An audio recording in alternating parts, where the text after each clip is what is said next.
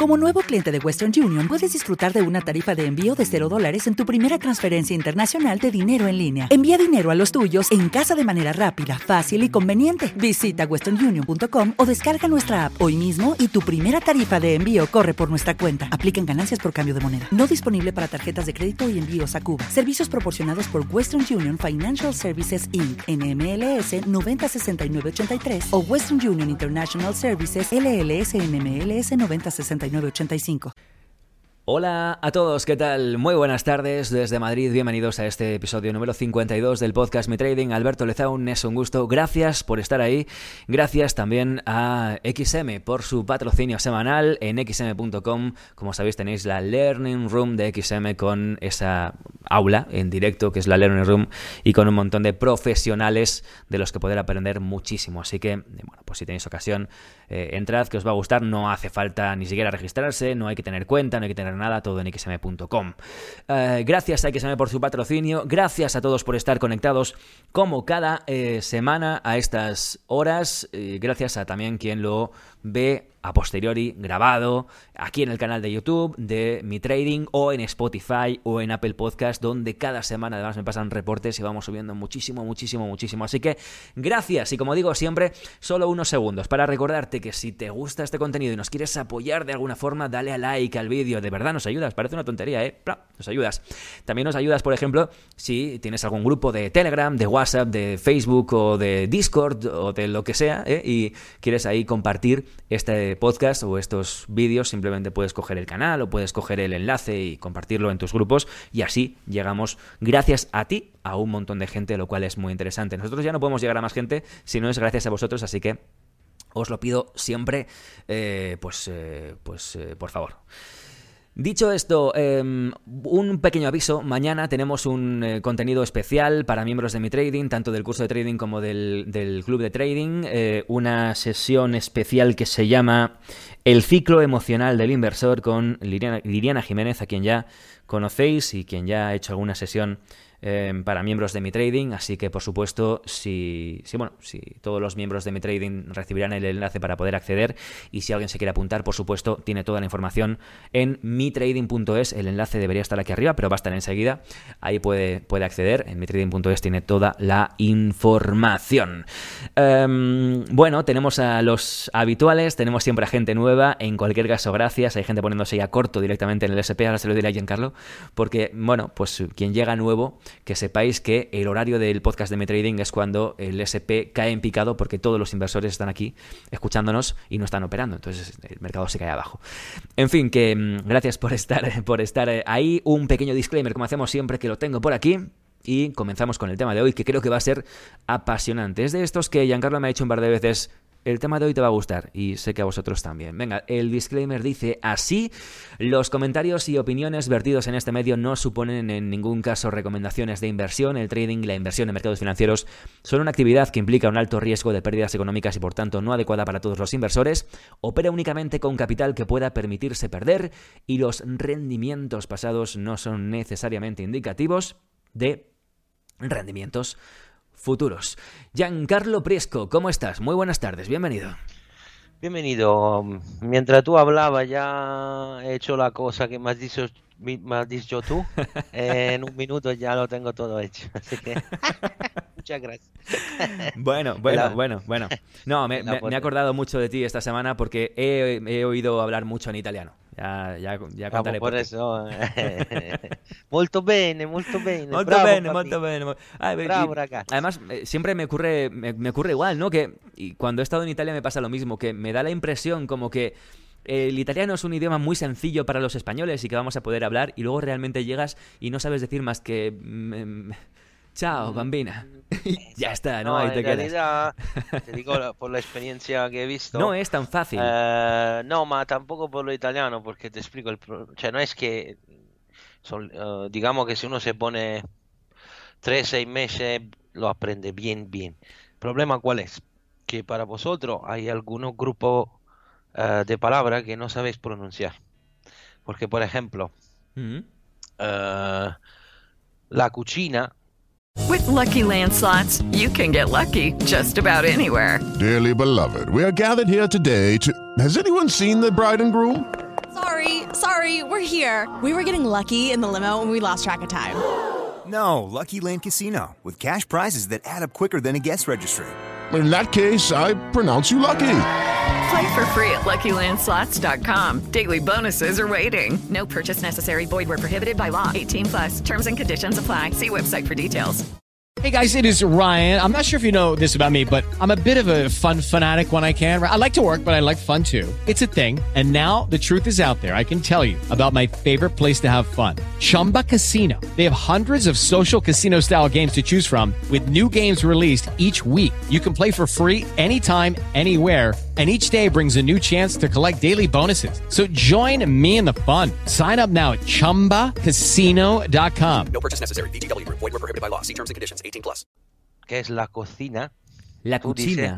Cocina, tú no la sabes, cucina, tú no la sabes eh, decir cómo es en italiano porque tiene el grupo cice, que en italiano no existe, que es chiché.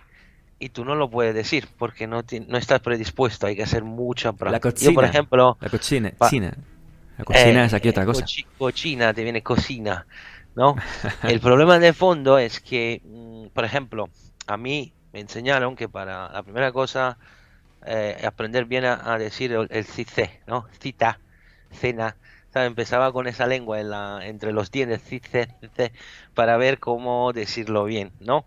Pero mm, al nivel de gramática, el italiano es muy pesado. Eso sí, eh, en español, por ejemplo, yo creo que he tenido una ventaja más, que no es saber el italiano, sino saber el latín. Porque vosotros, los grupos que utilizáis, por ejemplo, los plurales, eh, cosa, cosas, es derivaciones pura, pura y dura latina. Rosa, estudiado el- rosao, sí, rosa, ese. Como yo he estudiado el latín al liceo clásico, eh, eso me ha ayudado mucho con la parte, digamos, también de los verbos y esas cosas. El, español tiene una, una base de latina brutal, che. A veces parece latín algunas cosas, tal y cual, son prácticamente igual. Por lo tanto, he tenido un poco una ventaja, pero como cualquier lengua, aunque es fácil, si, si la queremos hablar bien, ¿no? Eh, hay que estudiar, no es que podemos, ¿sabes? Hasta que es para vacaciones, eh, el italiano más o menos uno entiende, el español, si por la calle el italiano que le pide algo, más o menos nos entendemos, pero de aquí luego a, Malamente, a hacer un malamente, podcast, por ejemplo, no es propiamente la misma cosa, ¿no? Como pues, imagínese yo empiezo a hablar italiano, aquí la gente dice esto que está diciendo, ¿no? ¿Sabe? El problema es, como cualquier lengua, necesita su tiempo. Yo, por ejemplo, después de 13 años, creo que mm, he llegado a un buen nivel.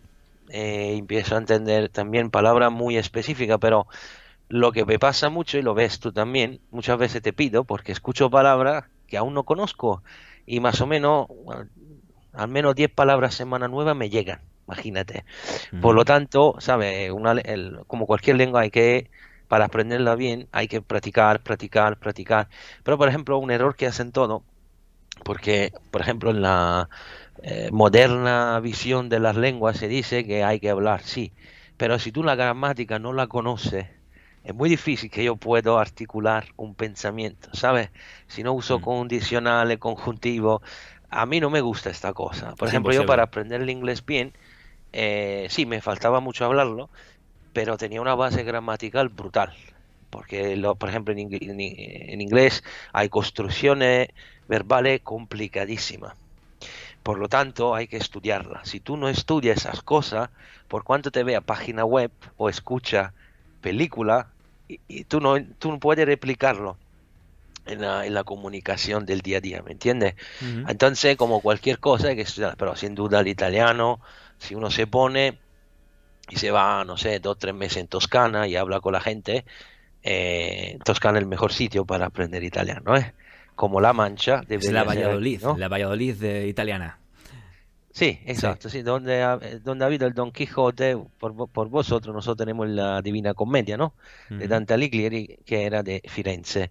Aunque el dialecto fiorentino, no es que se entiende muy bien, pero es simpático como dialecto. Bueno, haremos, haremos un podcast sobre ello. Otro día haremos, daremos la, clase de iniciación de italiano. Otro día, otro día lo que haremos será, te, enseñaré yo las cinco, las cinco formas de pronunciar la S en euskera, que también tiene tela. Cuidado con eso también, ¿eh? Sí, pero, yo hablo también el gaditano, que dice también. si no sabe lo tiene mal en Cadi.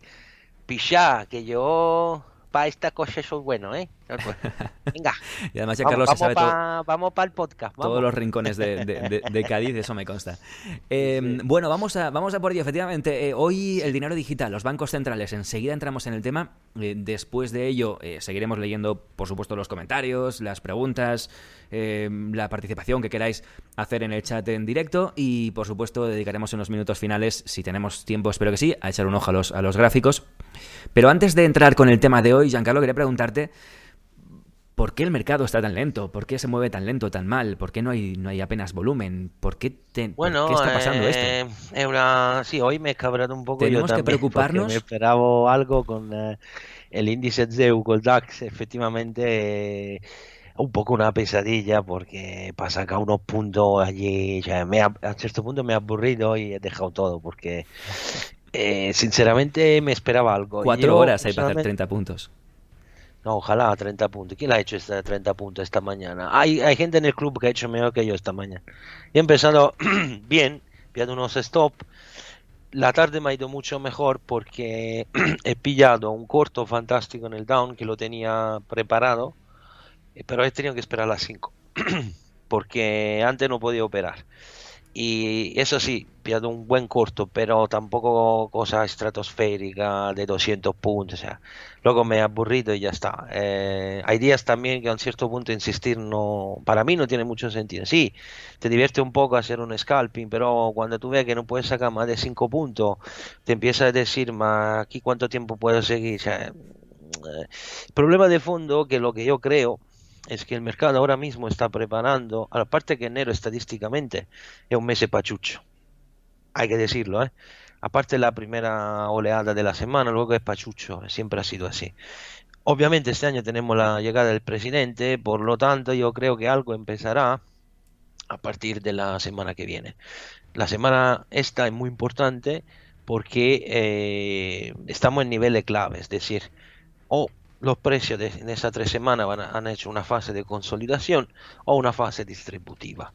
Si será una fase distributiva, tendrán que romper lo mínimo del viernes pasado. Si no es así, eh, como ya el SP, por ejemplo, está a niveles ya eh, donde vamos a empezar una nueva ola alcista, así como el Down, el Nasdaq, que están verdaderamente el Nasdaq ha recuperado los 13.000 puntos, eh, mi personal opinión, si se quedan así, aquí no bajamos ni con la bomba atómica. Lo que está mal puesto es el DAX. Porque el DAX tenía que estar en 14.000 puntos para mantenerse tónico y no lo está. Si se queda donde está y eventualmente los índices americanos empiezan a caer, el DAX puede empezar a caer mucho. El DAX está muy débil. Mm. Tenemos un problema también porque esta semana tenemos. Eh, hoy hemos tenido la Yellen que ha dicho un montón de tontería y a lo mejor si tenemos tiempo contamos algo. Que se ha presentado a la Comisión de la Finanza en el Senado americano para hablar de esa de ese mega estímulo fiscal de 1,9 billones de dólares. Mañana tenemos la ceremonia del presidente, por lo tanto veremos si hay un poco de chispa porque a lo mejor hay algún tumulto, pero no, no creo que se moverá igual. Lo mejor podría empezar entre jueves y viernes cuando tenemos todos esos bancos centrales, sobre todo el que eh, puede empezar a decir algo sobre cómo quiere maniobrar un poco para ayudar los estados europeos en esta situación. Pero técnicamente, Alberto, eh, te digo, el problema principal es la falta eh, de catalizadores, es decir, los inversores esperan algo claro para seguir comprando y al mismo tiempo hay poco volumen porque no hay todos los operadores en marcha. ¿No? Se está esperando el presidente para poder empezar a comprar o a vender según obviamente lo que quieren hacer. Eh, volumen hay muy poco. Es un mercado que sorprende mucho por la baja volumétrica, pero enero estadísticamente siempre ha sido así. Al final del mes veremos si la cosa debería empezar, ya la semana que viene debería empezar a mejorar, o por lo menos un mínimo, ¿eh? Pero repito, aquí la única forma de ver grandes movimientos es que el mercado tenga caídas brutales, cosa que esta mañana ha sido realmente complicado. Debo ser sincero, yo me esperaba que caía, pero no así. Y además, con una lenteza brutal. Es decir, yo tenía un objetivo. yo cuando he visto la abertura sabía que el DAX iba a testear al menos con, al 100% estaba seguro que llegaba al 13.845. El problema, que te digo, a qué hora ha llegado allí. Porque luego en cierto punto me he tenido que abandonar el carro porque ya, mm. aparte que tenía que otro trabajo que hacer. Pero realmente el problema de fondo es que ha llegado allí, eh, la, la, tarde ha sido muy buena porque ha hecho una abertura a la baja. El 845 prácticamente me lo ha tocado, si recuerdo bien, porque un momento que por curiosidad lo voy a ver para deciros a veces la santa paciencia que hay que tener cuando se opera. Eh, la tocado exactamente a las diez y media. y personalmente, te digo la verdad, después de esta abertura, mantener una operación abierta una hora, no tenía ganas. O sea, puede ser un límite mío de hoy sin ningún problema, pero sinceramente Popo no me ha venido Popo la gana, porque cuando como veía cómo se movía, he dicho, sí, unos 30, 40 puntos se pueden pillar. Pero yo personalmente, esperar una hora y media para un movimiento que me debe hacer de norma en 10 minutos, no. Por lo tanto, lo que he hecho es, eh, pillando 100 o 15 puntos, eh, luego he dicho, me espero la tarde, cuando he visto toda la chispita, he esperado el pullback del SP y me he hecho el segundo corto. Allí, pero no lo he hecho en el SP, lo he hecho en el down, que en ese día hoy estaba más propenso a la caída. Mientras el Nasdaq me ha abierto un largo, pero un poquito alto, pero por ahora se mantiene. Pero esto ya no lo cuento porque una operación es que uno pone una protección y ya está. El problema principal es que si no vuelven los operadores la semana que viene, va a seguir así. Espero que no, ¿eh? Pero el tema principal es que necesitamos la vuelta de todos los operadores, porque de norma es así. La semana la primera semana de enero ha empezado muy bien. Eh, ese tipo de volatilidad es lo que tendríamos que empezar a ver muy pronto. Vamos a tener un poco de paciencia. Si algún día se queda así, personalmente lo que puedo aconsejar, si la mañana está un poco pachucha, pasamos directamente a la tarde, que de todas formas el mercado americano ofrece siempre buenas oportunidades, aunque hay momentos laterales, pero por ejemplo el SP eh, hoy, como siempre, ¿no? después de la, del cierre europeo, ha ofrecido un largo fantástico, ¿no? Por lo tanto, eh, se trata de tener un poco de paciencia. Los horarios son siempre esto, entre las 9 y las 11, máximo 12 por la sesión de mañana y de 4 a 7 por eh, los índices americanos. Obviamente hablo de horario eh, horario de Madrid. No, quien obviamente vive en Sudamérica eh, se hará obviamente solo la sesión americana, porque a las 3 de la mañana no creo que es el caso de levantarse. Yo conozco, conozco a una persona que lo hace, que opera el DAX en, desde, desde Perú. Desde Perú. desde Perú. debería despertar a las 2, 3 de la mañana. Al 2 el premercado debería ser el, el, las 3 cuando abre el mercado allí.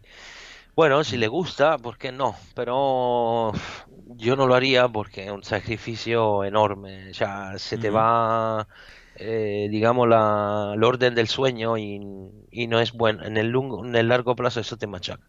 Pero bueno, cada uno sabe lo que quiere hacer. Si se saca 2.000 euros al día, pues tranquilamente puedes despertar a las 2 de la mañana. Si es para sacarte 50 euros, mejor que no. Bueno, pues esperaremos la, la, volatilidad, las caídas y un poquito más de movimiento en los índices. Todo llegará y hasta entonces, bueno, pues tenemos que...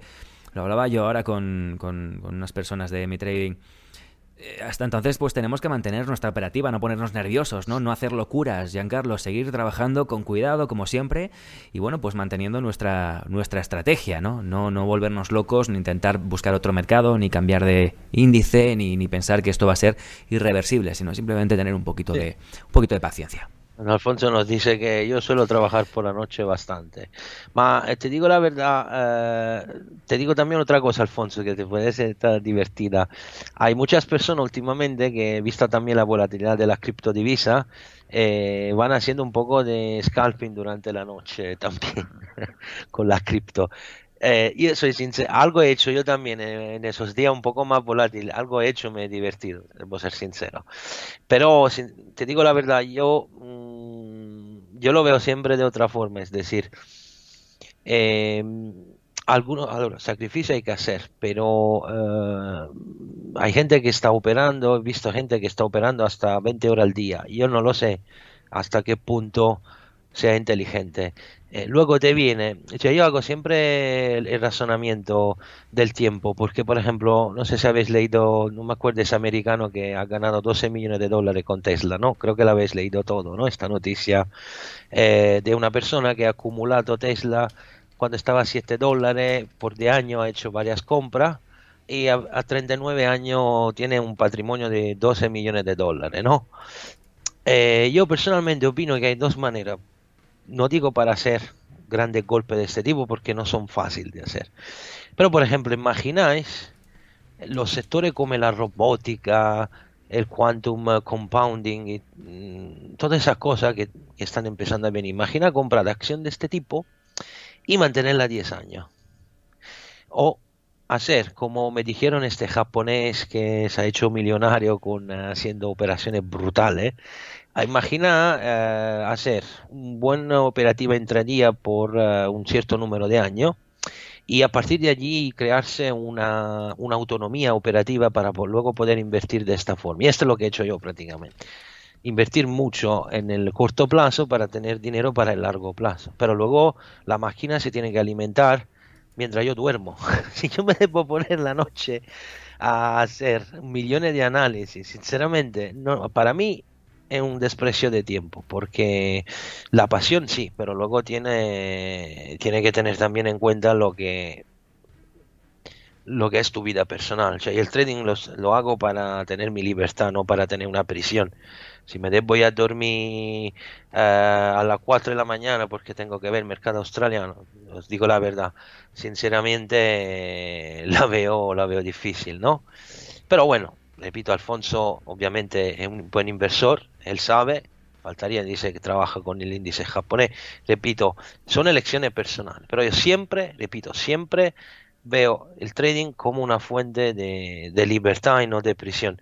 Es decir, si yo estoy aquí la mañana es porque me gusta, porque nadie me obliga a operar, eh, así que eh, yo decido. Pero si debo estar aquí por obligación o porque no me gusta, entonces estoy yendo contra el principio de la libertad y la felicidad que te debe dar un trabajo. Pero repito, las grandes fortunas obviamente no se construyen en un día. Ah, también el ejemplo de esta persona, como hemos visto con el Bitcoin, el oro, si alguna inversión tenemos una visual un poco más a largo plazo, muchas veces podemos encontrar una suerte enorme en el eh, ver que en cinco años de año nos encontramos eh, una cantidad de dinero enorme mientras no vivíamos nuestra vida. No es propiamente como lo de Buffett, porque hay que hacerlo de una forma un poco distinta, es decir, hay que hacer recompra, eh, hay que tener una visual muy a largo plazo. Pero de este tipo de acciones existen y cómo se existen, y hay que saberla buscar. Y a partir de allí, eh, pensar que, no sé, en 10 años un título que vale ahora 20 dólares podrá valer 2.000. Imagina poner eh, una cantidad de dinero, eh, comprar, yo que sé, 10.000 acciones, 5.000 acciones, guardarla allí y encontrarse un día algo alucinante. Esto se puede hacer y es para todo, no es que se ha tenido suerte, no. Esa persona ha hecho un, un- un razonamiento suyo, como ha hecho quien ha comprado Apple cuando estaba a 20 dólares, con eh, Amazon, es la misma cosa. Dice, no, ma la oportunidad, no, no, la oportunidad existen. Hay sectores que deberán crecer, he dicho, robótica, com- eh, quantic, eh, computer, computer- compounding, eh, Eh, ¿cómo se llama? impresión 3D. Cuantística. Hay, 3D. hay sectores alucinantes, no sé cómo se dice en español, eh, que pero recuerdan el futuro propiamente. Recordad el Gran Reset, ¿no? El crecimiento tecnológico, Toda esa sociedad como Intel, todas esas sociedades que trabajan, por ejemplo, con nuevos semiconductores, esto en futuro pueden tener una explosión enorme, porque están trabajando ya en el futuro. Esas son las cosas que uno tiene que pensar cuando compra una acción. Luego, claro, eh, es una cuestión de tiempo, pero imagina que uno ahora compra una cosa y a 40, 50 años se encuentra algo que vale millones de dólares, de maravilla. Esto, por ejemplo, seguramente no ha, no ha hecho nunca trading, se ha comprado una acción y ya está, es Ya para está. decir, no, esto vivir. no es suerte, vivir. es usar la cabeza. Son inversiones un poco de todo o nada, de decir, oye, mira, invierto 20 euros en esta, en esta Sí. acción que seguramente pues voy a perder 20 euros, pero ¿y si no, no? ¿Y si no? Lo dejo ahí y ya, ya voy viendo, ¿no? Y sí, si lo haces con un poco de cabeza y encima hoy en día sí que hay muchos más recursos que, que en el pasado para poder investigar, para poder seguir una compañía, para ver todo lo que hacen, todo lo que dicen y poder poner tu dinero en sitios súper específicos que seguramente no funcionen, pero y si sí, ¿no? El, el ejemplo es todas las compañías de, vehículos eléctricos que, que están surgiendo como setas, ¿no? En todo el mundo, ¿no? Eh, no vi un, eh, estuve viendo un estudio, ¿no? Creo que el 90 y pico por ciento van a, van a quebrar, ¿no? Pero ¿y si das con la que no? ¿No? Y si das con la siguiente Tesla, bueno, pues hay una posibilidad, obviamente, ¿no? Cuanto más estudies, más posibilidades Sí, hay- tienes de, de- de acertar. Eh, Sí. Alberto, es siempre una cuestión de elegir con un criterio. Luego te va mal, se encuentra otro. No es un problema. Pero, repito, el- esa concesión de que, el, por ejemplo, el, por qué valorar siempre el largo plazo, ¿no? Porque mucha gente ha dicho, ah, no lo sé. El problema de fondo es que hay eh, siempre posibilidad. Yo, por ejemplo, siempre estoy buscando alguna eh, posibilidad interesante eh, para que el dinero trabaje para mí. Que yo no debo estar allí día y noche a ver qué hace. A mí no me interesa. Quiero verlo cada dos, tres meses, cada seis meses. Que no me debo estresar. Lo ha dicho Gordon Gekko. El dinero no duerme nunca. Dejamos que el dinero trabaje y yo pueda dormir. ¿No? Por eso digo, esto es el concepto luego de, de la cultura financiera, ¿no? Buscar grandes posibilidades, tener paciencia y sacarle buenos provechos. Eso es todo. Pero bueno, es un argumento que tocaremos, ¿eh? Porque es muy interesante. Vamos a por el Sí, tema de hoy, si te parece, exacto. Giancarlo, así no perdemos más, más minutos. Están llegando comentarios también muy interesantes. Os invito a participar, a escribir, a dejar vuestros comentarios y luego estamos eh, leyendo comentarios y preguntas aquí en directo en YouTube. Eh, el dinero digital, los bancos centrales. Ha habido muchas noticias en torno a la explosión de Bitcoin y esa noticia de, de, bueno, de esa criptomoneda relacionada con el euro que está preparando el Banco Central Europeo y mucho más. Sí. Y sobre esto, sobre esto estamos deseando escucharte, Giancarlo. Vale, eh, mira, yo te digo la verdad, eh, te digo por qué me ha venido esta idea y además me recuerdo también que me han criticado un montón porque he escrito artículos ya en el 2019, 2017, hablando de, eh, de la digitalización de la moneda, el oro, la criptomoneda. Me acuerdo que hay un artículo en Bolsamanía eh, que me, algunos me criticaron desde octubre de 2019. eh, yo te lo paso, luego te Mm. daré otro documento que eh, quiero que la gente, si quiere, se lo lea. Son en inglés, pero son documentos oficiales. Obviamente, como siempre, señores y señoras, recordad que los argumentos que toco aquí con Alberto eh, siempre se basan en documentos oficiales, nada de complotismo, nada de llamar el mago para ver el futuro. Y lo del dinero digital es un tema que quiero retomar porque ayer, eh, no ayer, el domingo, no, era ayer, no, el domingo, eh, no sé si alguien ha visto Cuarto Milenio, han tocado propiamente este tema. ¿Cómo ¿no? te gusta, eh? ¿Cómo te Bitcoin. gusta, cómo te gusta el Iker Jiménez, eh? No, yo no me lo veo, es que estaba comiendo y es que a mi señora le encanta. No, a mí, imagínate, ya ve, a- allí estaba el tío que habla de extraterrestre. Mire, ya, por favor, que no falta solo que por la noche uno va allí, el cuento de horror, ese tío. No me acuerdo ayer de que hablaban de un tío también, domingo, que era un tío que estaba en una tienda en Tarragona, que se encuentra un ser raro con los ojos rojos. Ma digo yo, me, me puedo ver esas cosas 40 años. No, lo que me gustó es que había obviamente había también los complotistas, ¿sabes? Bueno, pero lo que me vino a la, a la mente, lo hecho que se toca ya en, un, en una televisión oficial, se va a tocar un argumento de la digitalización del dinero, ¿no? Obviamente con varios especialistas, había el coronel de la, del ejército, no sé qué, había una psicóloga, pero para entender un poco si efectivamente este proceso va prosiguiendo o no.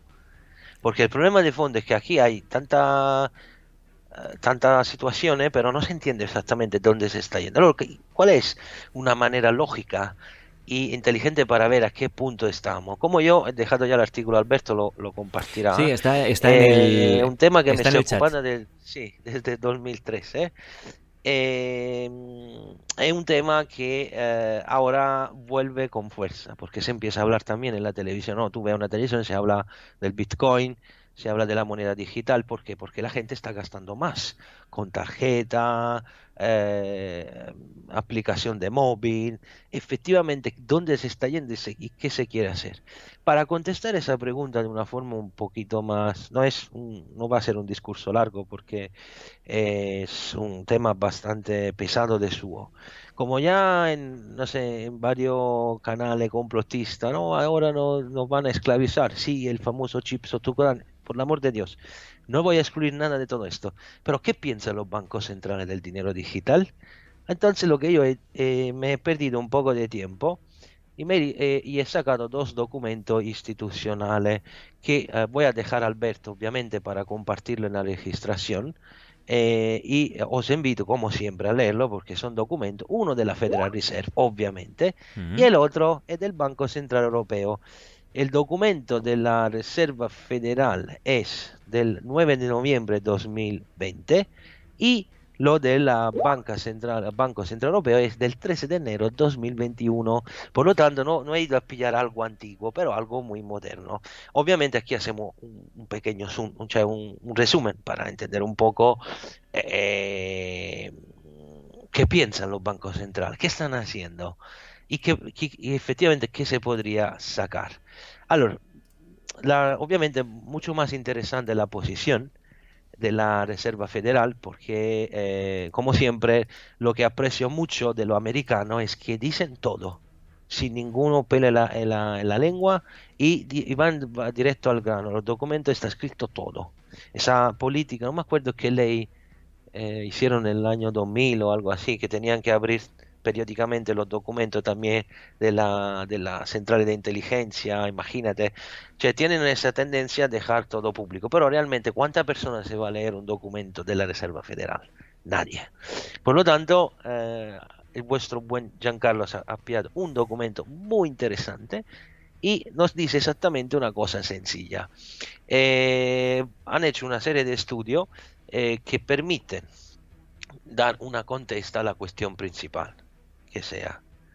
Uh, si el dinero digital podría ser verdaderamente el medio para mm, sobrepasar eh, el problema que se crea entre el conjunto entre la emisión de liquidez y la deuda de los gobiernos. No sé si está claro este concepto que es muy importante. No sé si lo he traducido bien, eh, el impasse, ¿se dice así en español? No lo sé. Impasse, sí, sí, sí. Sí, ok. Mm. Entonces, no, porque tenéis que saber que muchas cosas, para cuestión de tiempo, la escribo en italiano. Luego la debo.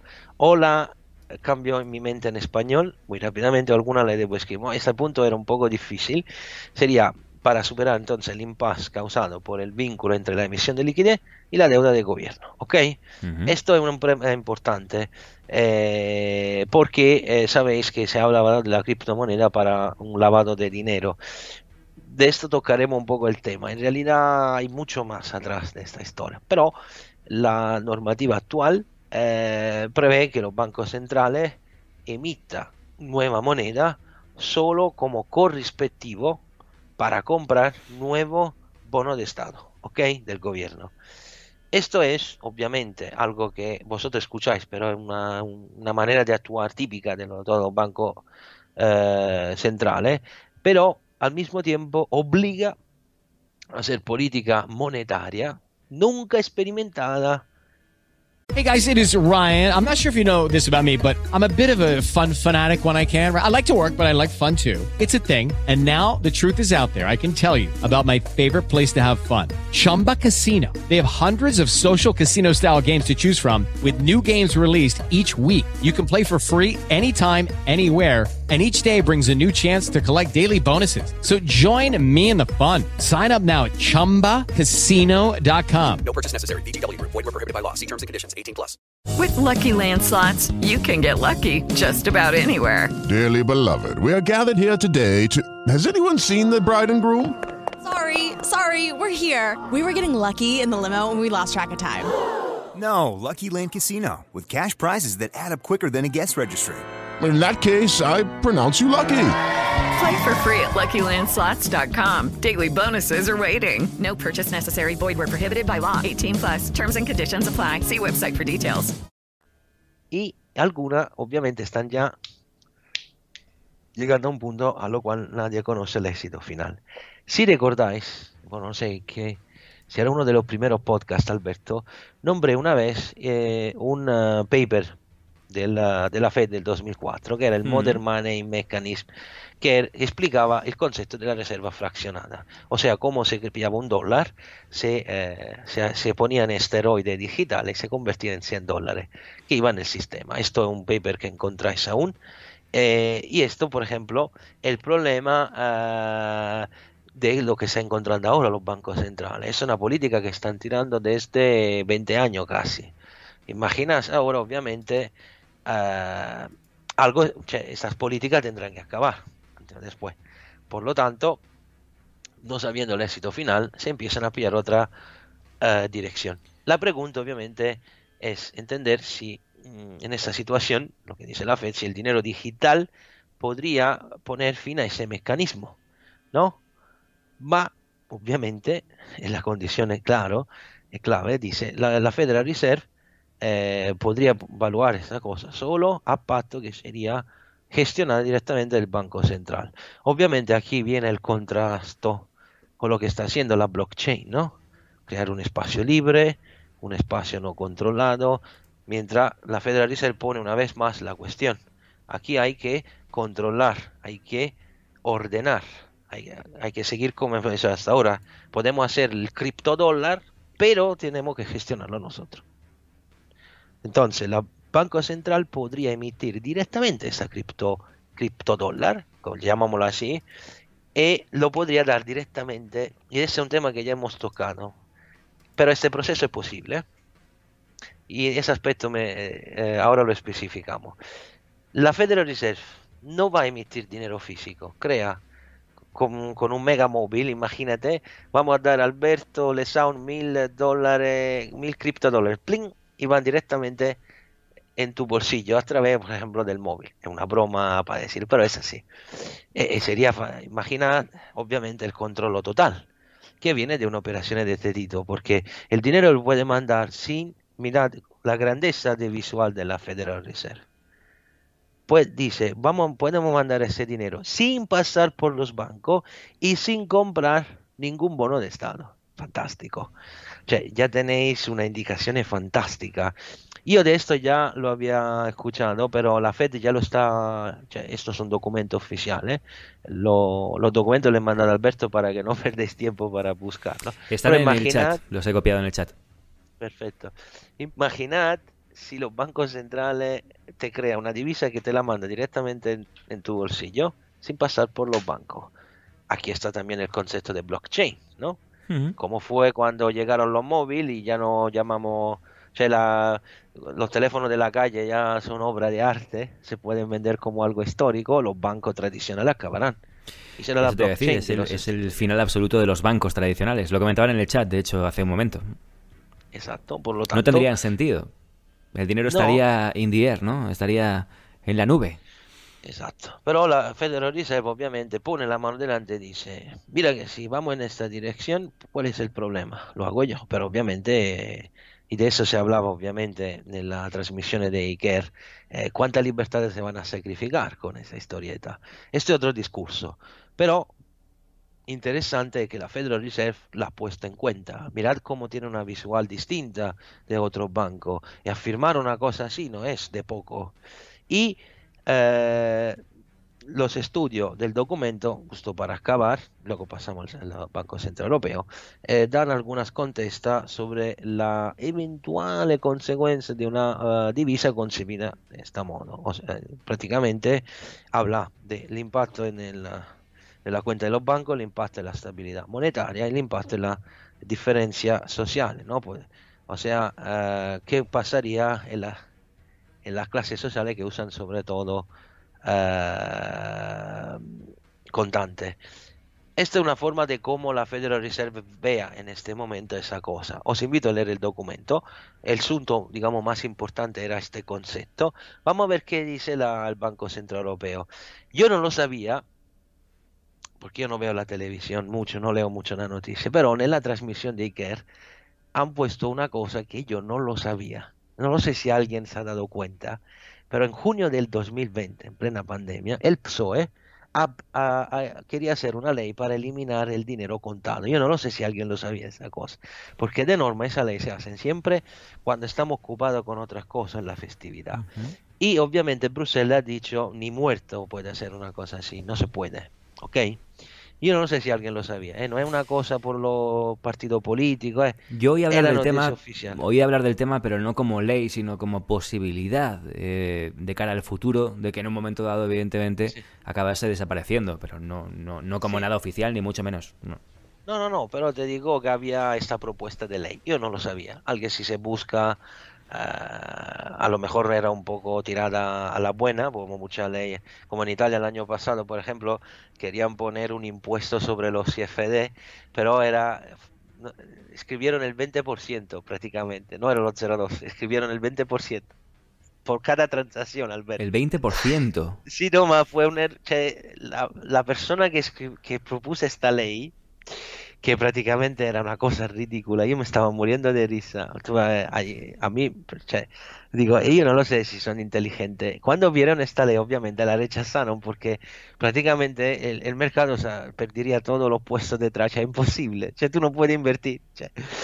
el, político en cuestión es un ignorante alucinante. Y ponía el 20%, a ojo han puesto, eran tres líneas, a ojo, el 20%. Ma ¿Cómo el 20% por transacción? Joder, es que ni el usurero se pilla una cosa así. 20%, Eh, madre mía. Sí, no, para decirte, no, los políticos cuando respaldan, Mm. sabe, ahora ha llegado la Tobin Tax, también otra, en Italia ya está otra cosa que va a destrozar aún el volumen, el IBEX, ya- sabe, ¿no? Siempre el mismo, la ignorancia, eh, porque luego España ha hecho la misma cosa que hizo Italia, ha hecho proyecciones fantásticas de retorno. Italia dice lo mismo, no ha llegado ni a un tercio de lo que esperaban pillar tanto por decirte. Eh, cioè, hay el problema que la política y la finanza chocan. Y obviamente en esas situaciones lo que pagan son siempre los pequeños inversores, porque los grandes inversores obviamente, imagínate si van a pagar ese impuesto. Tienen su sistema, su cosa, pero tú así aleja la inversión en el mercado español, que ya sufre muchísimo. Por eso te digo, mm, cuando veo a los políticos yo siempre digo, "Pf, dejámoslo, porque ya tiran ley sin ninguna idea. De todas formas, había pillado esta noticia no para hacer polémica, para decir que, eh, por ejemplo, en Suecia ya no casi no existe el dinero digital, ¿no? Y decían en la transmisión, eh, el dinero físico, que a los mendigos por la calle lo pagaban con un sistema, no sé qué, que era autorizado, cioè la- la- le dan un instrumento en mano, como tipo un post, ¿no? Pues yo he pensado eso muchas veces, efectivamente, porque claro, yo, yo personalmente no, no utilizo el dinero físico nunca, ya no lo utilizo y pago siempre con el móvil, ¿no? Entonces, he pensado una vez, ¿no? Por ejemplo, para, Sí. para los, los, los mendigos que van pidiendo dinero o para dar... mm, no sé, lo o puedes la gente que va a la misa, ¿no? Y echa a la, a la, a la, a la- a la cajeta, ¿no? De esta de que tal. Claro, eso, como no vayan con el, con el, mm, con el aparato este de cobrar, ¿no? con el... ¿No? Pues no, no sé cómo lo, van a, cómo lo van a hacer dentro de unos años. Claro. En una Suecia ya lo han hecho así, por- por- para decirte, ¿no? Mm. Por lo tanto, mira, soluciones hay. Pero el concepto es que, lo, para acabar, ¿no? La, la visual de la BCE, del, del- del Banco Central Europeo, es totalmente distinta. Y eh, prácticamente no le pasa ni de, de la cabeza una cosa así. Es decir, eh, que la divisa digital podría eh, tener un rol en ese impasse en la política monetaria, ¿no? Y por lo tanto, eh, lo que dicen oficialmente por ahora es que la- el dinero digital está visto como una, un arma, podemos decir, del sistema monetario tradicional en su eh, competición con sistema alternativo, ¿no? Obviamente hablamos del blockchain. Es una visión muy estricta. No se la han puesto aún. El problema. Se está hablando de una cripto eh, euro para pagar impuesto, que no dejaría espacio a nadie de pensar de evadir, pero eh, es una visión muy limitada, ¿no? Por- en ese aspecto, por eso te digo, mm, yo creo que tengo una visión más alargada porque lo veo en una visión global. Pero si veremos el contexto europeo, la BCE me confirma por ahora una visión muy restrictiva. Porque, eh, eh, por ejemplo, la BCE tiene una visión clara de que eh, tiene una intención muy fuerte en el impacto social, ¿no? De la divisa en la clase, de esa divisa digital en la clase que no usan apenas usan el móvil. Tú imagínate nuestros abuelos, abuelas, cómo van a comprar. O sea, si ya les resulta difícil utilizar una tarjetita eh, de, dé- de débito, ¿no? La que te da el banco, o para retirar dinero de un cajero, imagínate verlo con un eh, móvil que tienen que pagar a la caja. Eh, No va a ser fácil. Eh, y lo que dice interesante, dice, vamos a pillar palabra oficial, el dinero digital será siempre complementar al dinero contado. Obviamente una visión muy restrictiva. eh, y obviamente, cuidado, alguien dirá, yo no, estoy, yo no estoy ni a favor ni contra, tenéis cuidado. Porque ya sabéis, yo ya sé perfectamente cómo dónde quieren ir.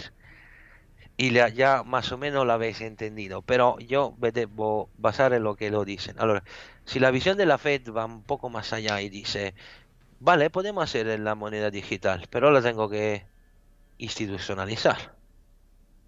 Cuidado, no has dicho que no. Tenés en cuenta una cosa que lo voy a decir claramente. En Estados Unidos el dinero contado a tope. ¿eh? No es verdad que sea, allí se pasan dinero de mano de una forma brutal, ¿eh? Y no se ha- y no en América, imagínate, evadirle impuestos significa la muerte, ¿eh? Aquí el problema de fondo es que la señora Lagarde, por cuanto yo yo he leído algunas cosas suyas cuando estaba al Fondo Monetario Internacional, que tiene una visual muy abierta sobre este tema, había dicho que había estudio avanzado, pero realmente aquí no hemos encontrado nada de tan espectacular. Eh, esto es un documento de hace cinco días, ¿eh? así que tampoco ha cambiado mucho la visual. Eh, prácticamente hay un problema en el, ah, en el board de la BCE. Yo creo que allí hay un problema interno de pelea. Eh, si ya cuando estaba Mario Draghi la situación e- estaba no tan tranquila, pero Mario Draghi más o menos se la apañaba. eh, la situación en que está dentro el board de la BCE no, no es tan tranquila y por lo tanto esto corta la sala política de largo respiro. Estos son los documentos oficiales. Para concluir, ¿cuáles son las limitaciones de esta visión? Ah, si estas son las premisas, el dinero digital imaginado por el Banco Central Europeo podría ser similar a, no sé cómo decir, la capa sería, ah, déjame ver la palabra porque es un ejemplo muy bonito, pero no me acuerdo cómo lo debo escribir eh, en español. Ah, podría ser campana. Eso que para, digamos, eh, que uno pone en la cocina, eh, sin colgarlo a un sistema de emisión diaria, ¿no? ¿Sabe cuando tú Sí, una campana. cocinas? Sí, sí, sí, sí. Exacto. Sí, Sería prácticamente una, eh, una campana, exacto, sí. Mm. Que pero no tiene, digamos, la, el tubo para dejarlo salir fuera, ¿no? Eh, prácticamente eh, estamos hablando de una afirmación que no tiene ninguna utilidad práctica. Lo que ha dicho no sirve. Cioè, no es una base sobre que razonar para crear algo. Ma obviamente también el documento americano tiene límite porque eh, no admite que el dinero digital, para funcionar realmente como alternativa a la, a la, a la valuta fiat, basada en, el- en el en la deuda, debería tener una adopción, una utilización casi total de la población. Es decir, si no es el Bitcoin, porque Bitcoin es solo el principio, pero este criptodólar, llamámoslo así, lo debería usar todo. Porque vamos a ver, si Claro. yo sigo teniendo el dólar, el euro, la libra, vale, pero si yo utilizo este criptodólar, lo tenemos que usar todo para comprar el pan, ¿no? Bueno, a lo mejor es eh, una divisa como una divisa secundaria o una divisa que deriva del propio dólar o igual, bueno, pues realmente se crea esa segunda, ¿no? Una divisa complementaria. Está el dólar y luego que esté el criptodólar y cada cual que pague como quiera, ¿no? Se- sería un follón, supongo que sería un lío, sería un follón, pero es una posibilidad porque evidentemente es lo que comentabas tú en tu en tu en tu speech. Eh, es que hacer que toda la población de un país o toda la población mundial, al fin y al cabo, acabe adoptando una moneda digital es complicadísimo. Pero vamos a ver, pero si, si, Pues si mis familiares más mayores no saben ni hacer la declaración de la renta por internet, que, que te mandan el borrador hecho, ¿cómo les vas a pedir que, que- que- operen con una criptodivisa? ¿no? Es muy complicado para según qué personas, eso lo tienen que entender. Tendrán Sí, que encontrar un, equilibrio, ¿no? de lo que quiera. Si lo quiere hacer, se puede hacer en menos tiempo que quiera. Pero el problema de fondo es para mí es uno solo. Sí, para crear algo increíble hay que eliminar el dinero deuda. Nosotros lo que utilizamos es deuda. Que además no existe. Es una deuda digitalizada. Por lo tanto, eh, la Fed y el Banco Central Europeo debería eliminar esta visión. Porque si tú quieres que este, si, si dejamos que el dinero digital por ahora viva con el contado, eh, no puede sustituirlo. ¿Por qué? Porque la divisa fiat es muy impotente contra la política monetaria distorsiva actual. Por lo tanto, sería un, un experimento inútil si lo dejamos así. La única manera para que funcione es que toda la población lo utilice. Ahora, vamos a hacer una reflexión final. Ujú. Si es verdad que el contado es un elemento de libertad, ah, no porque no quiero pagar. Pero claro, ¿a quién le da gusto saber que hasta si yo gasto el euro ir a mear en el baño de, de la, de Madrid a Tocha, ¿no? Debe saber hasta esto porque he puesto el euro allí para darle a la señorita que limpia el baño. Entiéndeme. A nadie le gusta esto realmente. ¿Por qué? ¿El riesgo cuál es? El riesgo eh, de la divisa digital utilizada en masa es que obviamente eh, tus consumos pueden ser pilotados, tu dinero puede estar controlado, también como ciudadano tienes que tener cuidado porque te pueden bloquear todas tus compras, tus dinero digital en cualquier momento. Hay obviamente una cara dura de la situación. Obviamente el contado, yo creo que no, por ejemplo, en países como los nuestros son, y tiene razón Alberto, son un proceso lentísimo. Pero si ese proceso empezaría en Estados Unidos y va a ser rápido, ¿por qué no? Ahora, la pregunta que yo te hago es, y esto lo hago a tono, es una provocación. ¿Vosotros opináis de estos documentos que los bancos centrales hacen la parte de que quieren ignorar o hacen, hacen digamos, hacen, digamos, uno, muestran una actitud que parece que quieren ignorar o no lo han entendido aún exactamente qué es todo esto. Son contradicciones que eh, llevan en este momento esa contesta. Esta es la contesta oficial. Su adopción en este momento es muy lejana, es decir, se está preparando. El proceso es rápido, pero en este momento, según los documentos, pero cuidado, yo no lo pienso así, pero según los documentos es así. Por lo tanto, digamos que cinco años, por ejemplo, Lagarde, cinco años es una vida bíblica por una divisa. El Bitcoin nos enseña. Ok, por lo tanto, eh, en cinco años podemos imaginar, Alberto, que probablemente vamos a usar más dinero. Tú me lo has contestado. A Madrid tú puedes.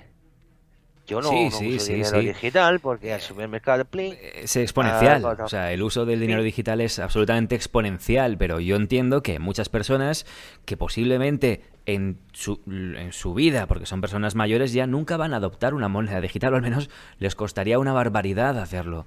Entonces, Sí. aquí hay un proceso de transición que es muy complicado. Puedes, como, como Banco Central o como, como, como Europa o como Estados Unidos o como gobierno, puedes obligarlo. Pero es, es un proceso muy, muy complicado. En, España como en Italia sí. Pero también en Alemania, porque en Alemania se usa muchísimo el dinero contado. Cuidado, ¿eh? Y estoy hablando a, a nivel de mentalidad. Pero el problema es que también lo que dice la Lagarde, a mí no me gusta, porque la Lagarde dice lo haremos pronto. Pero pronto, ¿qué significa? Cinco años. En cinco años puede, el mundo puede acabar, Hmm. el euro puede disgregarse, ¿por qué no? Y hago hipótesis, ¿eh? Eh, podemos tener los yu- los yuan a lo mejor en cinco años. Entiéndeme. Es demasiado tiempo. Ah, por lo tanto, con esta visión no se va a favor del euro digital. Ahora, por lo tanto, tenemos visión limitada del problema, ah, problemas sociales, el contrasto con eh, obviamente la grande lobby banquero y política, eh, incapacidad de gestión, una imperfecta programación. No tenemos un coordinamiento aún, coordinación perdón, a nivel internacional. Eh, es, todos esos factores son lo, digamos, lo más importante, pero hay muchísimo más. Pueden destrozar la eficacia de una divisa digital. digital. Pero tenemos que tener una, eh, en cuenta una cosa. Este año nos ha enseñado cómo las cosas se van acelerando. Ah, por cierto, va a empezar el foro de Davos, el Gran Reset. Escuchad con mucha atención lo que dirá esta gente. Porque ya hablarán de todo lo que hemos adelantado en el documento que os mandé la última vez. Retomaremos, veremos después del foro de Davos las conclusiones y hablaremos un poco eh, de esa historia. Y por favor, quien, quien no haya visto todavía el podcast del Gran Reset, lo tiene en mitrading.es. Puede ir al buscador, buscar el gran, bueno, si no directamente aquí en YouTube, el Gran Reset en el canal de, de Trading. Y por favor, que nadie se pierda ese episodio porque es uno de los que ha pasado ya de los 53 que llevamos, uno de los, yo creo, del número uno en, visitas hasta este momento. Y efectivamente, delante del foro de Davos es un momento perfecto para echar un ojo al, documento que está, por cierto, colgado en la parte inferior del vídeo, se puede acceder y ver el vídeo y la explicación de, de Giancarlo. Así que Sobre todo recordar que la gente que participará son gente que no veis en cualquier sitio. Por lo tanto, son los que un poco están atrás de del teatro, ¿no? Para preparar todo. Así que escuchar a esta gente puede ser muy interesante sobre cómo vean el mundo próximamente. Obviamente hay un, alguna cosa. En conclusión, es un conflicto que está empezando. No sabemos, el éxito no lo podemos conocer al 100%. ¿eh? Os diré también una historieta sobre Bitcoin, pero próximamente. Para acabar. Eh, nosotros lo que nos interesa en este momento es en tener en cuenta que la historia está empezando a cambiar. ¿no? El mundo va a cambiar en los próximos 10 años.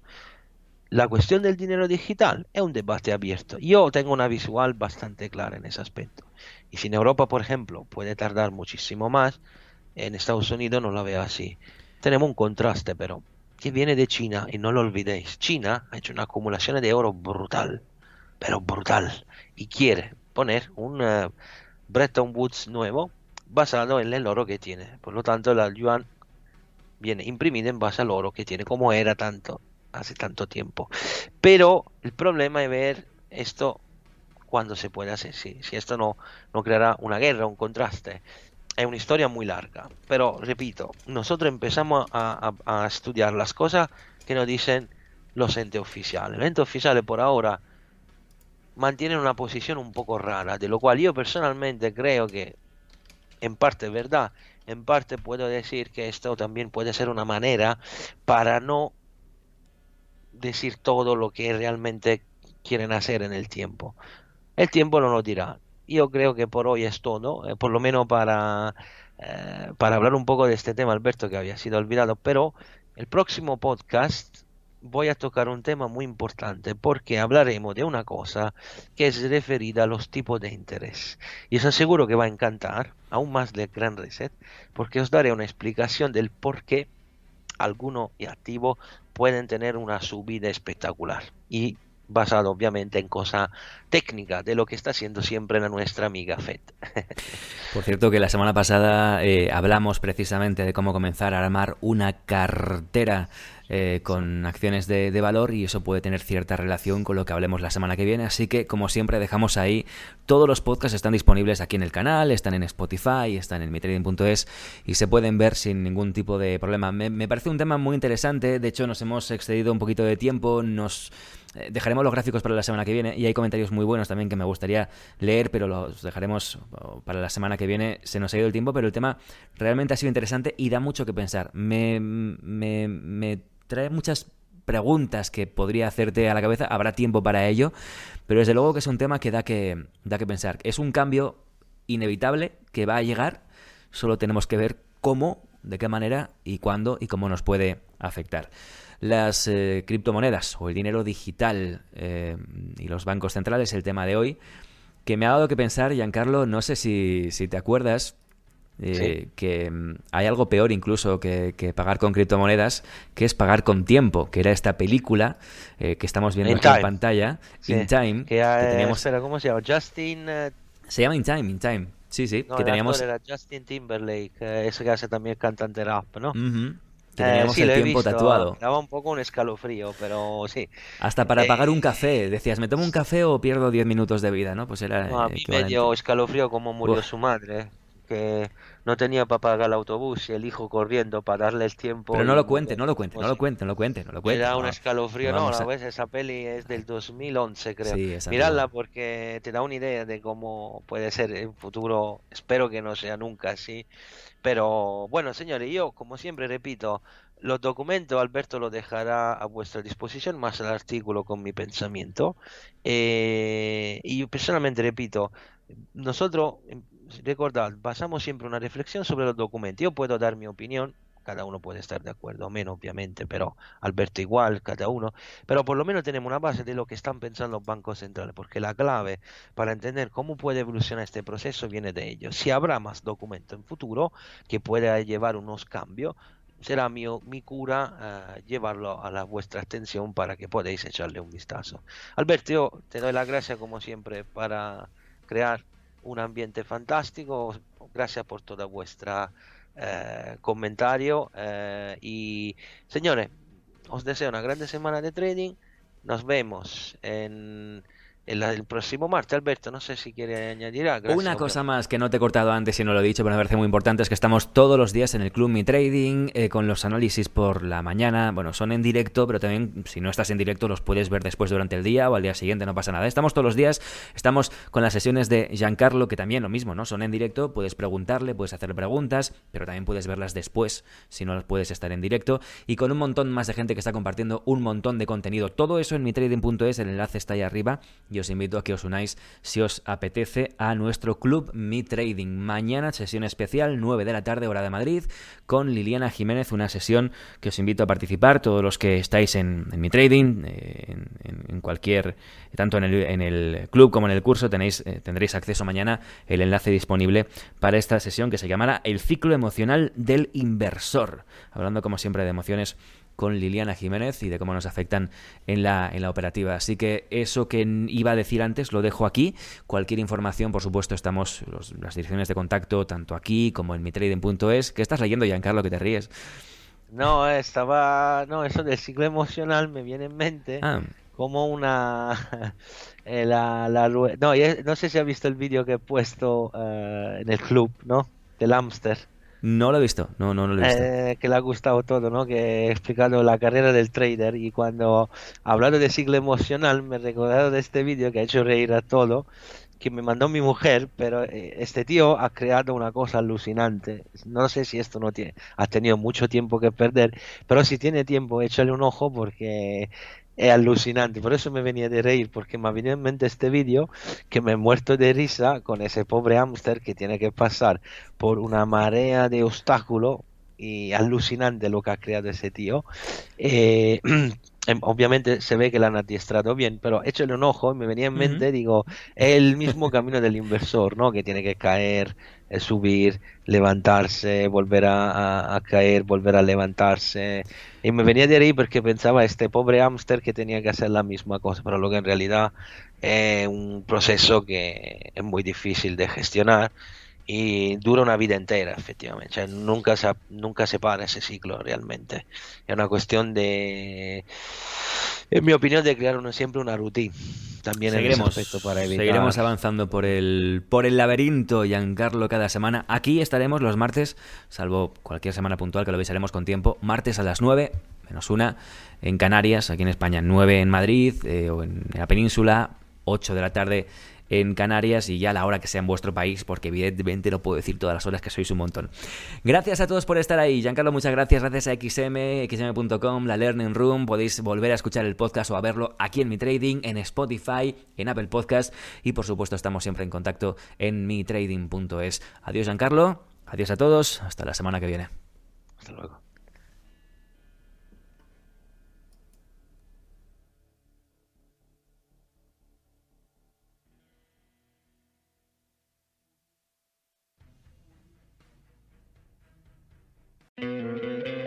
¿No te encantaría tener 100 dólares extra en tu bolsillo?